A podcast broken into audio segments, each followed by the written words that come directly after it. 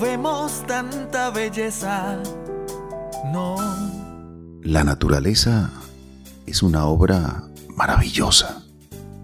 Inspiración para deleitarse con nuestros ojos, nuestras cámaras biológicas que conectan nuestro cerebro, nuestras sensaciones y que nos permiten deleitarnos al observar el paisaje, el agua, los árboles, las montañas, el cielo, las aves.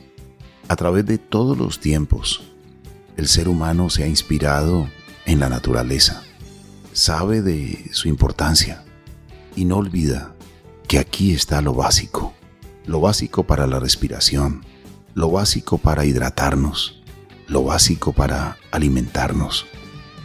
Si sabemos lo valiosa que es, ¿por qué no la cuidamos? No basta solamente observarla, admirarla, sino también realizar obras sencillas, cotidianas, voluntarias, por la naturaleza. Hoy vamos a reflexionar, a dialogar con una artista, una mujer que se ha dedicado a el arte orgánico. Vamos a preguntarle sobre su conexión con la naturaleza y vamos a aprender un poco de ello. Como siempre en este programa Nuestro Oxígeno, lo hacemos con nuestros amables invitados. Nuestro oxígeno. Hoy vamos a hablar de esa conexión que existe entre el arte y la naturaleza. Porque observar la naturaleza es como observar la obra de arte más majestuosa que puede existir. Y hay personas como nuestra invitada María El Lozano, artista, que han retratado la belleza de la naturaleza en diferentes cuadros, y en diferentes exposiciones. Le damos la bienvenida a la docente de arte María Elozano. Gracias por aceptar la invitación. Para nosotros es un gusto y un privilegio que usted nos acompañe aquí en el programa Nuestro Oxígeno. Hola, ¿qué tal? Bienvenida desde Charlotte, Carolina del Norte, donde usted se dedica a crear y a exhibir el arte. Es una colombiana, una mujer que ama la naturaleza y la ha plasmado a través de su pincel, de sus obras, del arte que ella practica. Pero hablemos de usted. ¿Quién es María E? ¿Dónde nació? ¿Y en qué momento usted empieza a inspirarse en las montañas, en los bosques, en la naturaleza, en todos los materiales orgánicos y reciclados para convertirlos en arte? Ok, soy María Eugenia Lozano Parra. Eh, nací en la Cumbre Valle. Eh, mi historia más que todo eh, radica en que siempre tuve la conexión con la naturaleza desde mi infancia, ¿no? sobre todo por ver las montañas, por tener el contacto de, de personas humildes que siempre eh, me enseñaron a encontrarme con la naturaleza y a respetar la naturaleza, porque es lo más sagrado para nosotros como, eh, como seres humanos, porque nosotros llegamos aquí a invadir y respetamos los animales ¿no? también, que, que es, es lo primero que realmente tenemos en contacto de niños. Eh, ahorita mismo puedo hablar de poco a poco cómo fui creciendo en todo este, todo este medio ambiente, respetando la naturaleza y, y de todas maneras viendo el color tan hermoso que nos enseña. Eh, y a partir de eso empecé a trabajar eh, un poco con el arte y fundamentalmente con el teatro. Yo empecé en Jumbo a trabajar con el teatro, que fue mm, lo que más me encantaba, ¿no? De niña, a, representar obras, a, representar las novelas, ¿no?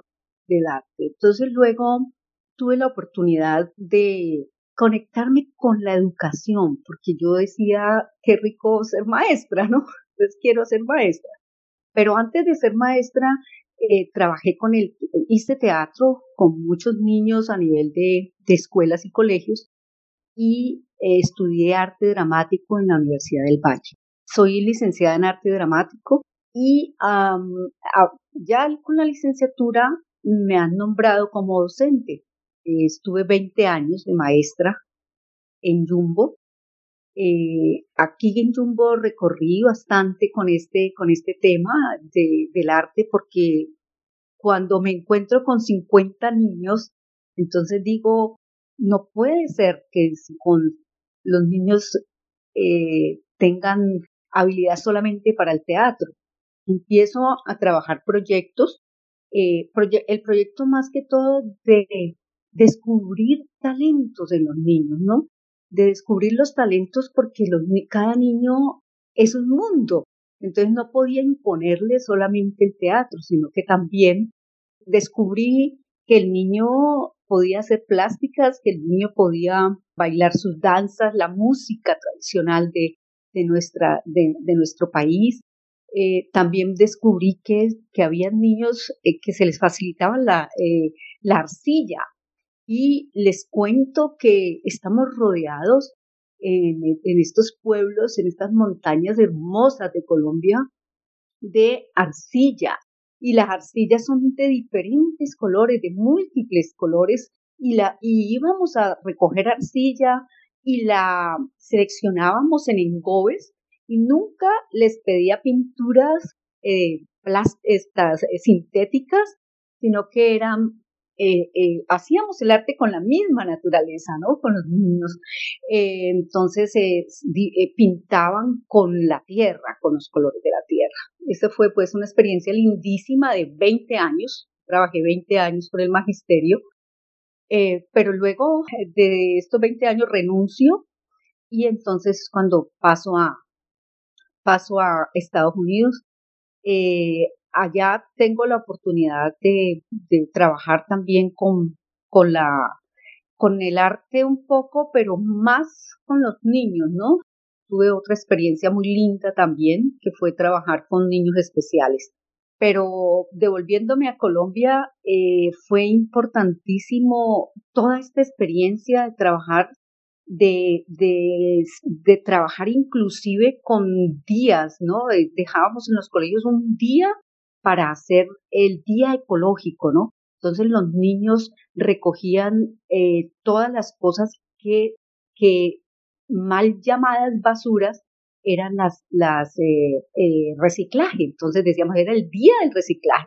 Entonces vamos a, con este mal llamada basura, vamos a hacer salidas ecológicas porque necesitábamos reunir económicamente plata teníamos, necesitábamos plata para poder llevar los niños a diferentes encuentros, ¿no?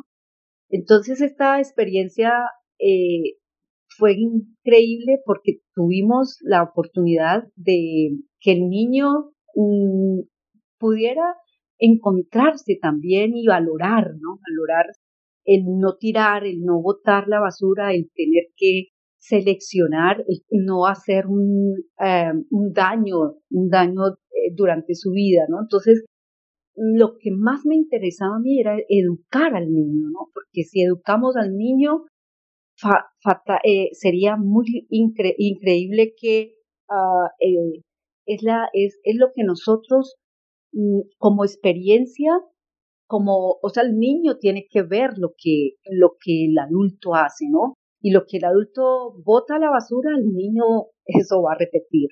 Entonces, eso también eh, también inculcaba a mi niño que no se debería botar la basura, de que no existe basura, de que hay que seleccionarla y de que hay que limpiar, limpiar para que no lleguen al mar. Si nosotros tiramos una hoja, un, un plástico, ese plástico el viento lo lleva y lo convierte en una, en el mar, en una, eh, en, en, algo parecido a una alga y se nos va a morir los animales, ¿no? Porque van a, ellos van a confundirlo con una planta. Entonces todo, todo fue una cuestión de educación, ¿no? Inicialmente. Y además porque cuando ya eh, mi, fundamentalmente para mí era el campo, ¿no? Me encantaba el campo y en este momento esta entrevista la estoy haciendo aquí en el campo, en mi, en, mi casita de campo que tengo acá en Dapa. Entonces aquí mm, también tuve la oportunidad de tener una cooperativa de, mujeres cabeza de familia. Después de los 20 años, porque 20 años del magisterio he renunciado, renuncié al magisterio para trabajar directamente en el campo porque me encanta el campo, o sea, me encantaba eh, tener una relación más, con, más, más de conexión, ¿no? Más, más cercana. Entonces voy a, a eh, creo una cooperativa y las mujeres campesinas son muy, eh, descubrí que eran demasiado creativas. Y entonces empiezo a trabajar la cáscara de la naranja. Eh, la, eh, hacíamos esculturas, ¿no? En cáscara de naranja y tuvimos la oportunidad de mm, estar en el primer encuentro de mujeres empresarias en Bogotá, en Corferias.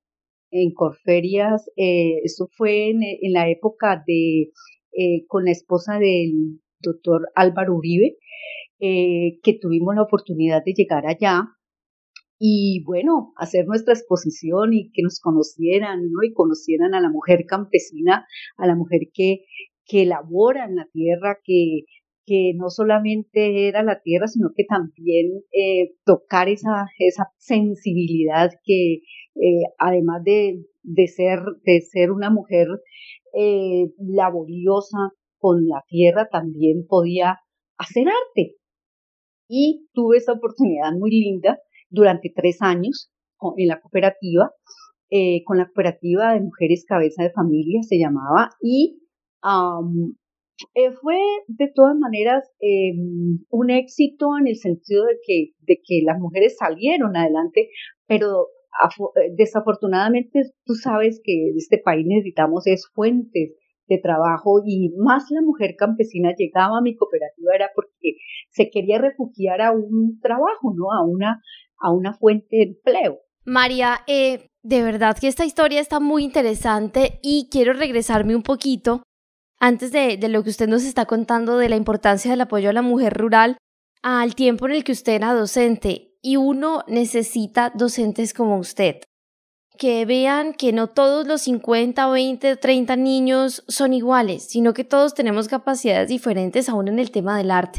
Hay uno que desde su silla puede trabajar la arcilla, hay uno que le encanta la danza y puede hacer danzas eh, de alguna manera agradeciendo por la naturaleza. Hay quienes le cantan a la naturaleza. Qué lindo esa versatilidad que usted empezó a trabajar en cada niño, porque a uno en el colegio el profesor o lo ayuda a salir adelante o lo trauma en este tipo de cosas.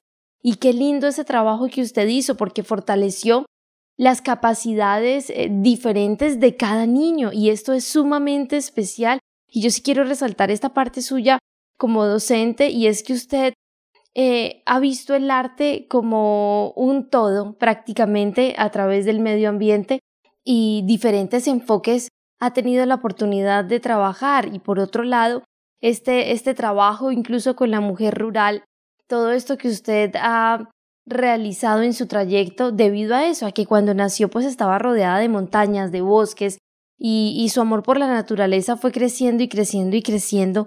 Cuando usted ahorita nos contaba acerca de la primera obra con cáscaras de naranja, ¿qué hicieron? ¿Cómo son estas, estas, estas obras que usted menciona que presentaron en Corferias? ¿Y cuánto tiempo duró el tema de la cooperativa? ¿Todo el tiempo trabajaban con material reciclado? Cuéntenos un poquito de esto. Sí, claro. Eh, precisamente una de las cosas que que incluso con los niños, eh, cuando era docente, trabajé el papel reciclado, ¿no? Eh, eh, hacíamos inclusive cuadernos, agendas, ¿no? además para que el niño no comprara cuadernos, sino que, que también tuviera como esa, ese recurso. Y aquí también lo hacíamos, ¿no? En la cooperativa, tratando de hacer las agendas, de hacer el papel reciclado que nos, nos eh, proporcionaban diferentes empresas, ¿no? Mm, lo que mm, también fue interesante, eh, ah bueno, y el tiempo que usted me pregunta, el tiempo de la cooperativa fueron tres años. Creo que el proceso, como le digo, eh, más que todo fue que necesitamos apoyo, ¿no? De capital, porque fue, fue, era prácticamente lo que, lo que nosotros, el ingreso poco que podíamos vender. Pero igual eh, lo importante de todo esto fue que se, eh, se educó, se educó a la gente en este, en este medio del ambiente, porque yo me iba, eh, cuando yo llegué a esta vereda que se llama La Buitrera, porque es más, no es tanto DAPA, sino Buitrera Jumbo, yo estoy cerca a Jumbo y, estoy cerca a Cali, ¿no? Esa es el, la parte geográfica. Y mm, tuvimos la oportunidad también de que Telepacífico nos, nos pasara en ese entonces.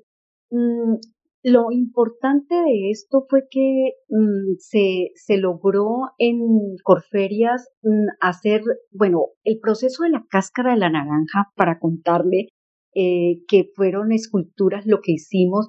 Bueno, hacíamos eh, figuras muy lindas, ¿no? Campesinas eh, con este proceso de la naranja pero necesitamos un poco como industrializarla para que, porque tú sabes que la cáscara es orgánica y, ella se, se, daña fácilmente, sobre todo en estas humedades, porque nosotros vivimos en, en un sitio muy, uh, muy húmedo, o sea, estamos en el trópico.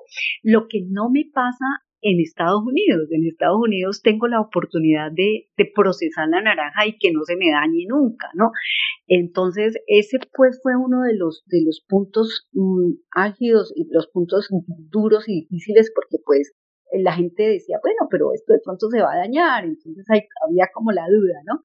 Y lo otro, eh, hicimos la bisutería, ¿no? Las mujeres trabajaban muy lindo, los collares, eh, aretes, ¿no? En cáscara de naranja, eso fue precioso, fue un trabajo bien lindo, pero a la vez eh, también el proceso no surgió mm, a largo tiempo porque nos faltó, primero que todo, la educación, ¿no? La mujer había también que Mm, hacer un proceso y todo esto son procesos y son procesos largos y que determinan también el, eh, la, eh, ¿cómo se llama? El, eh, el, capital.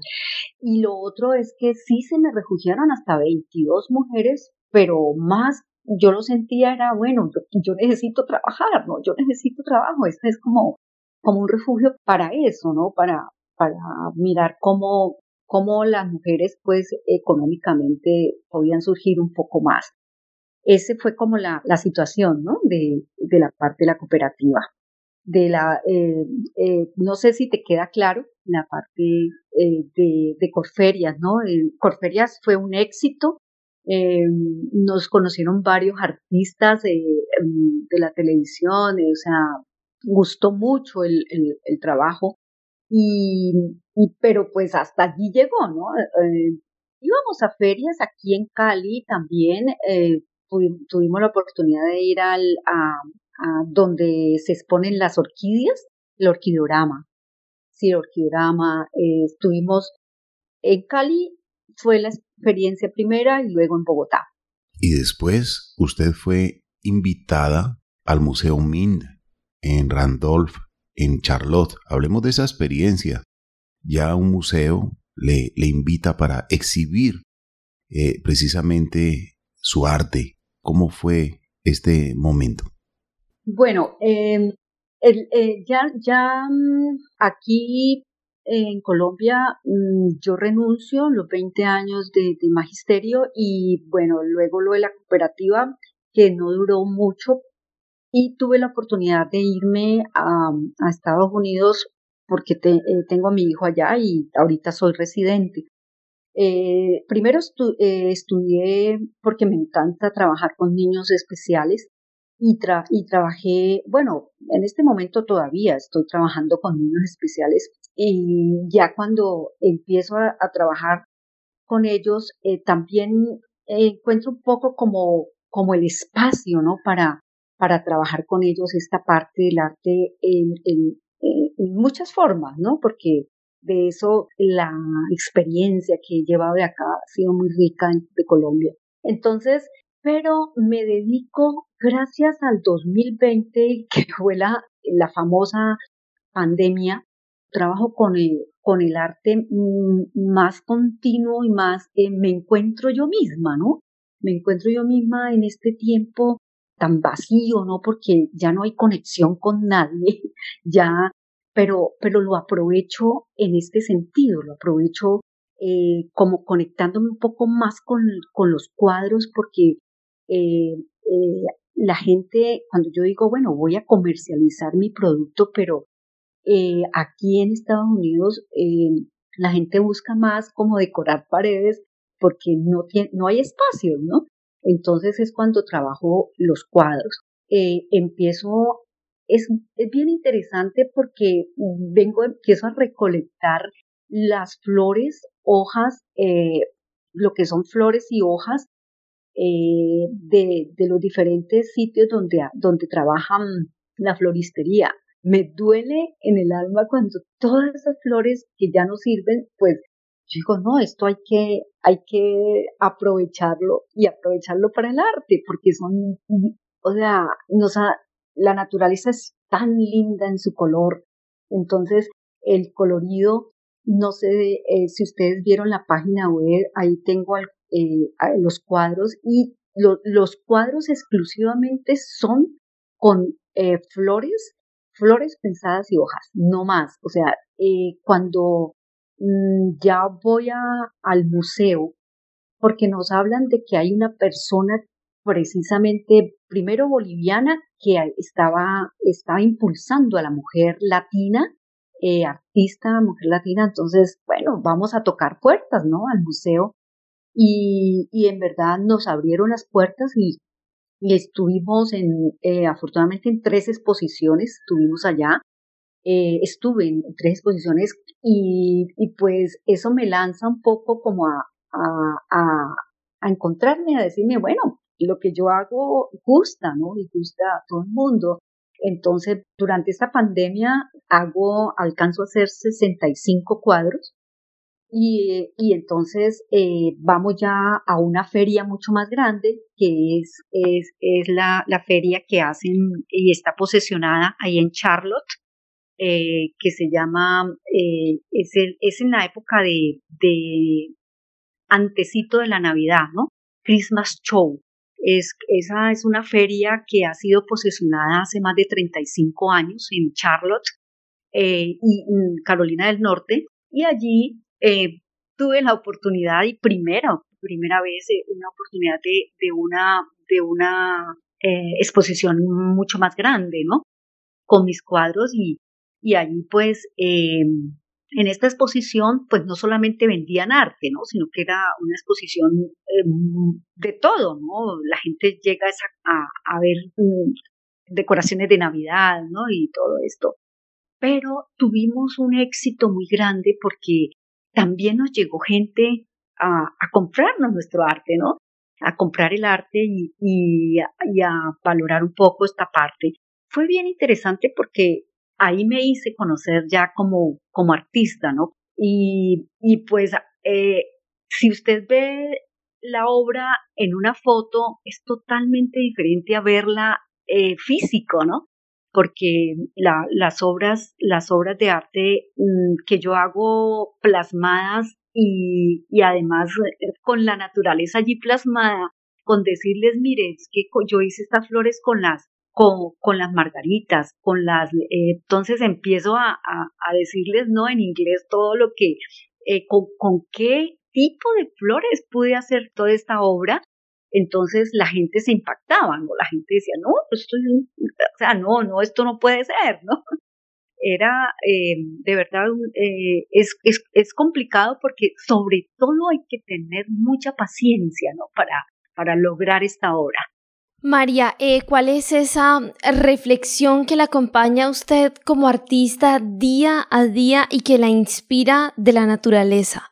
Bueno, eh, la, inspiración es el colorido, ¿no? Es el colorido de la, de, la naturaleza. Son, eso es lo que más me inspira, ¿no? Cuando yo cada día veo un color más lindo, eh, ¡oh, qué flor tan hermosa! ¡Oh, qué! Entonces allí como que uno eh, quiere ya plasmar, además porque eh, allá también en, en Charlotte eh, también tengo una, tengo la oportunidad de, de caminar un parque, el parque de las ardillas y, y uno allí, ¿no? En ese camino va, va viendo eh, figuras, ¿no? En las hojas mismas se hacen figuras, entonces uno va como eso también me inspira muchísimo, ¿no? El, el estar en contacto con la naturaleza, el estar, eh, porque yo camino mucho, eh, yo hago mucho deporte de caminata, pero me gusta mucho ir a la... Carolina del Norte tiene montañas y las montañas son preciosas. Entonces también me acerco mucho hacia allá, ¿no? Me encanta mucho estar en contacto con la naturaleza y, y, la inspiración mía es estar allí, ¿no? ¿no? No, estar tanto en la ciudad y en el ruido, sino en, eh, que me inspira mucho es estar en, en, ese, en ese medio natural que es la montaña y, y los parques naturales que tenemos allá en Charlo, sí. En Charlo hay parques espectaculares, espectaculares y que, como te digo, la inspiración es esa, ¿no? El colorido y, y la naturaleza en sí. María sentimos en usted una maestra con mucha vocación, una mujer que se ha dedicado a enseñar el arte y lo hizo mm, precisamente a, sus estudiantes, a sus alumnos.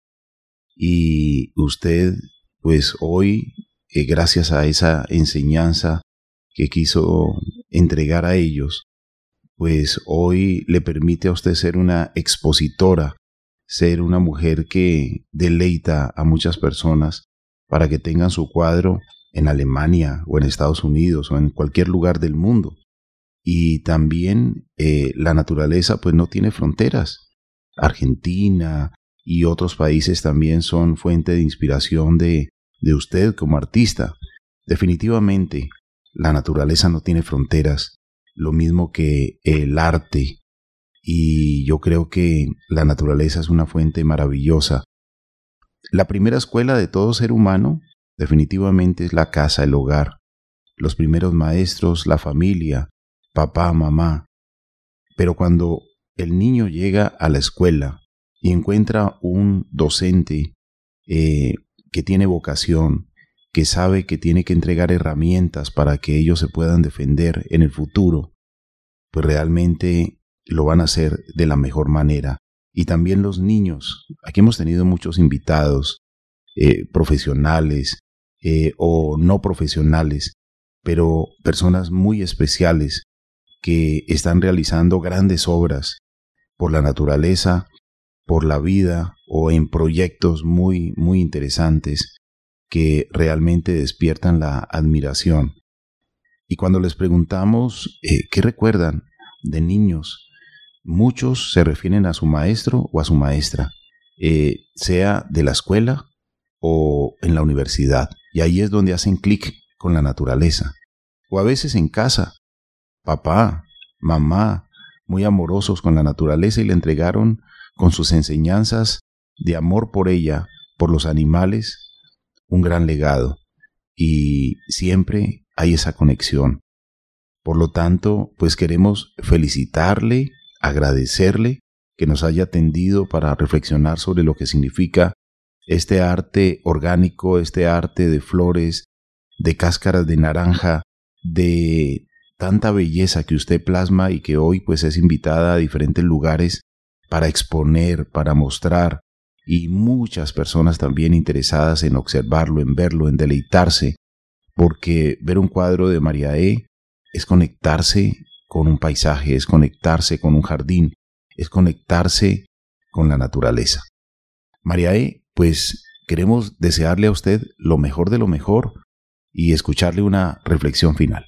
Bueno, eh, sí, la reflexión es mm, cuidemos, cuidemos nuestro medio ambiente, cuidemos toda nuestra naturaleza y ante todo acerquémonos al niño, al niño que es nuestro futuro y que es el que nos va a proteger y nos va a ayudar con todo lo que nosotros queremos, que no se nos acabe, que no se nos acabe el oxígeno.